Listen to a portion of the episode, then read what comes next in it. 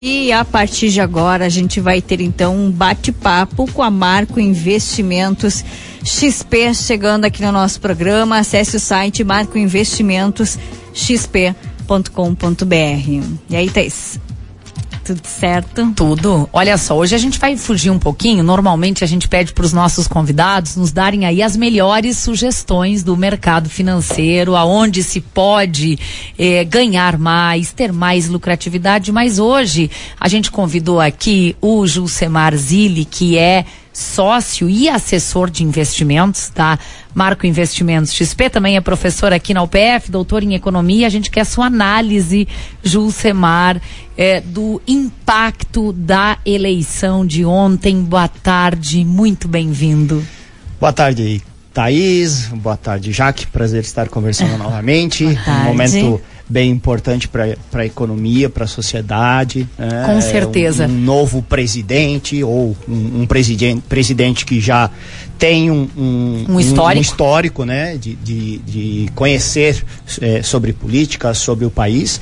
E o, o, os efeitos que nós é, conseguimos captar, eu acho que a gente pode separar de duas formas. Né? Os efeitos de curto prazo que já estão ocorrendo e os efeitos de médio a longo prazo. Os de curto prazo eh, são mais especulativos e a gente já conseguiu perceber isso eh, hoje na abertura. Eh, principalmente da bolsa brasileira, da Bovespa, onde muitas, eh, muitos investidores eh, resolveram fazer a, a, a venda das ações, principalmente as ações ligadas às estatais, né, a Petrobras e ao Banco do Brasil. Então a gente chama, a gente diz que eles estão realizando lucro ou reduzindo a possibilidade de qualquer é, é, susto, prejuízo já no, no, no curto prazo. Isso claro que curto isso prazo. É, que, claro, esse movimento de hoje, amanhã, persiste durante essa semana e já começa a se encerrar? Provavelmente ele é um, um, efeito de curto prazo. Então as pessoas elas vão, eh, vão se eh, desfazer de algumas, eh, de, alguns, eh, de algumas ações, de algumas empresas estatais principalmente, para esperar né, quais serão as estratégias que a nova gestão vai gerar. Por outro lado, nós também já temos sinais positivos, principalmente para aquelas ações ligadas a empresas é, do serviço educacional.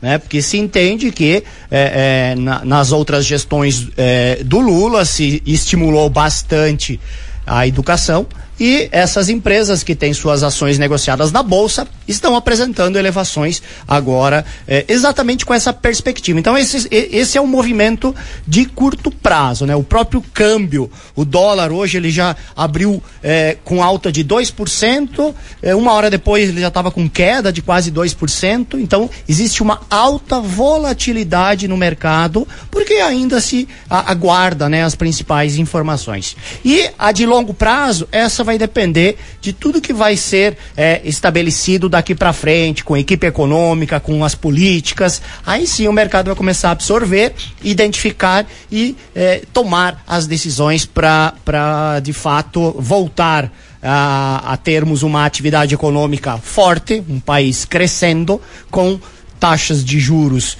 é, menores e inflação próximo da meta de 4,5%, 5% alguma tendência, Julcemar, porque agora estamos um pouco mais tranquilos para fazer as manifestações, né? Até o domingo não podíamos, por óbvio, não é pela ética, é, influenciar no voto. É, o que, que tu, tu dá para pensar em alguma coisa ou sem o anúncio da equipe econômica fica difícil? Não, a gente sabe algumas ideias já implementadas pelo, pelo, pelo Lula, né? Que estão é, ligadas às questões é, de demandas sociais, então provavelmente teremos um volume maior de investimento nas demandas sociais, manutenção e aumento eh, de alguns programas assistenciais. Eh, ele já falou que ele deseja um salário mínimo real eh, aumentando, né? Ou seja, ele tem que aumentar mais do que a inflação.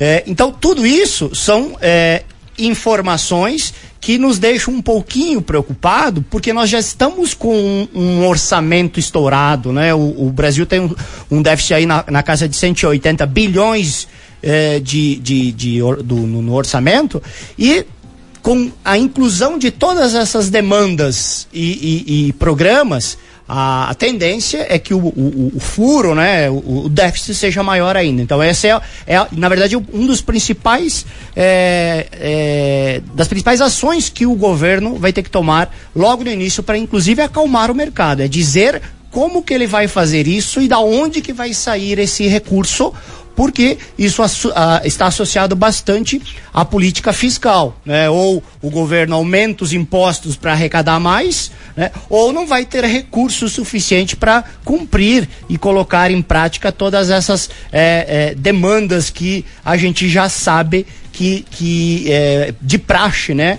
O, o, o presidente Lula é, acaba adotando nos seus mandatos. Bom, então nós temos duas questões. Primeiro, independentemente de quem ganhasse a eleição, vai assumir com um orçamento estourado.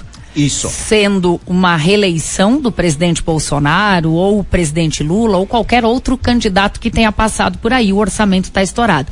A segunda questão que você nos traz é no caso, o presidente vai ter que, o presidente eleito vai ter que explicar de onde virão os recursos para implementar os projetos que ele deseja. Exato. Isso, é isso. E isso vai passar muito pela própria equipe econômica, né? O, o mercado está tá esperando ah, e, e, quanto antes for a divulgação dessa equipe econômica, ou principalmente do, do, do, do gestor máximo, que é o ministro da Economia, é, isso vai trazer uma certa estabilidade. E o mercado gosta de previsibilidade. Uma coisa que eu, que eu comentava anteriormente é que, independente de ter é, o, o, Lula ganho ou o Bolsonaro ganho, é, o mercado entende e, e gosta da existência de uma certa previsibilidade.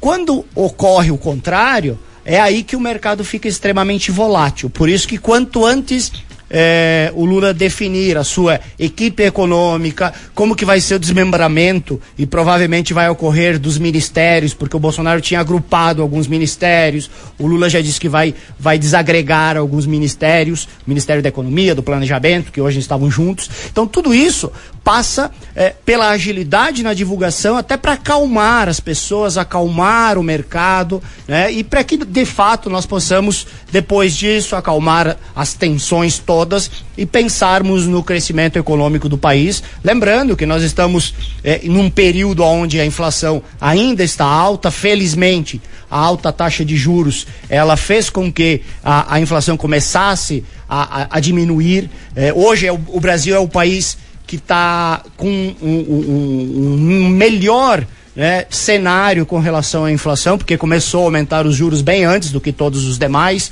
Hoje saiu a inflação europeia batendo 10,7% de aumento, de, de, de, de, aumento nos preços. Então, isso mostra que o Brasil ele está né, com, de, de uma certa forma é, no caminho de termos uma, um controle novamente na inflação, esse controle da inflação ele ajudaria a reduzir as taxas de juros e aí, obviamente, o, uma política econômica bem organizada, pensando é, é, no crescimento econômico, tenderá a fazer com que o país volte a crescer e ser a economia é, que foi em outras épocas e que é, o Brasil merece é, passar por essa, essa situação de crescimento econômico e aumento de renda da população população. Tá certo, obrigada. Estão aqui as previsões, agora já com o resultado da eleição, fica um pouquinho mais fácil, mas como o próprio professor Gilcemar disse, sem o anúncio da equipe, é, fica muito incerto. Professor, boa semana para ti, viu? Valeu, grande abraço a todos, fiquem bem. Um abraço.